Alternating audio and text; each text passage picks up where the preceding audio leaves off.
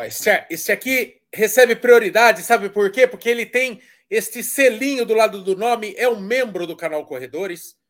Veja, aperte no botãozinho Seja Membro, que você vai ver que tem vantagens muito legais. Por exemplo, fura fila, assim, ó. É, o Bruno Borges fala: melhor fazer treino de fortalecimento em dias alternados à corrida ou no mesmo dia da corrida, descansando no dia seguinte, ou seja, intercalar com dias off, sobrecarregando com duas atividades, ou alternando mesmo e praticamente eliminando o off da vida, Lu?